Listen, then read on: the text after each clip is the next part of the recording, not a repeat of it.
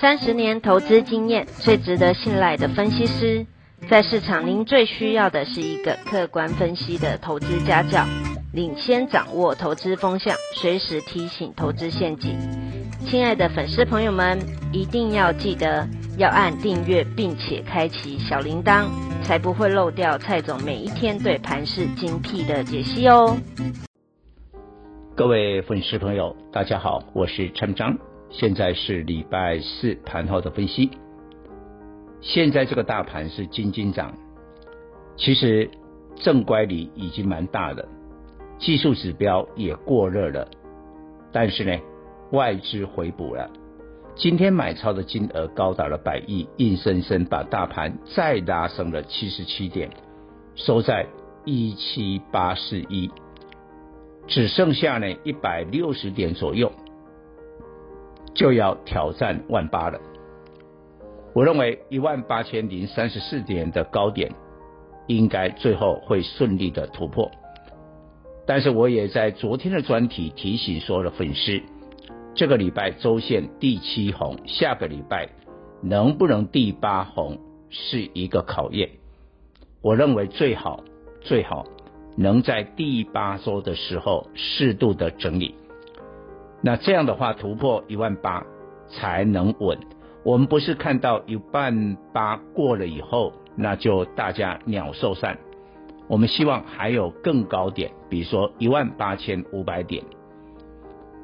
但是我们回来讲今天的盘面，通通都是高值率的股票领军。我觉得现在股票市场啊。都会很早很早提前反应。其实我们拿元宇宙来讲，这个至少要三五年了啊，才能看到雏形。现在的股票都已经长这个样子了。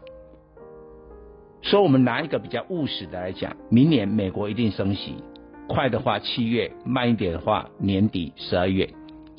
美国一升息，台湾不跟进也很难，因为台湾的物价也蠢蠢欲动了。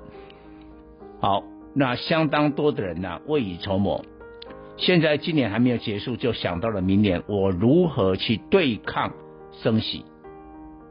只有一个嘛，高值利率嘛。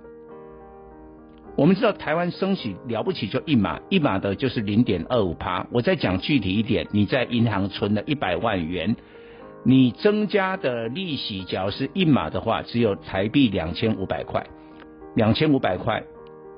我看就吃两餐大餐就结束了吧。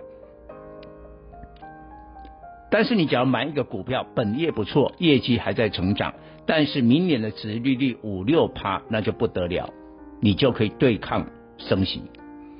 我觉得现在还提前都开始部署这些股票。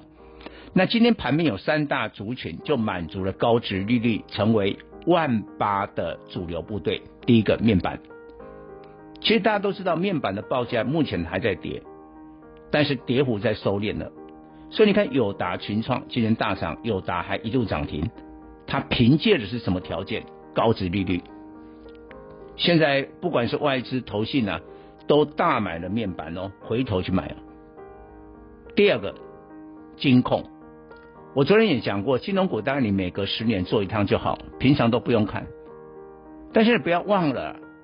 金融今年的业绩很好啊，明年一定高股息的。虽然金融受到这个金管会的法规规定啊，银行还有这个保险公司都一样，要保持他们的资本适足率啊，所以不能说赚的 EPS 呢很高的配息率出去啊，但少说也要配个四成吧。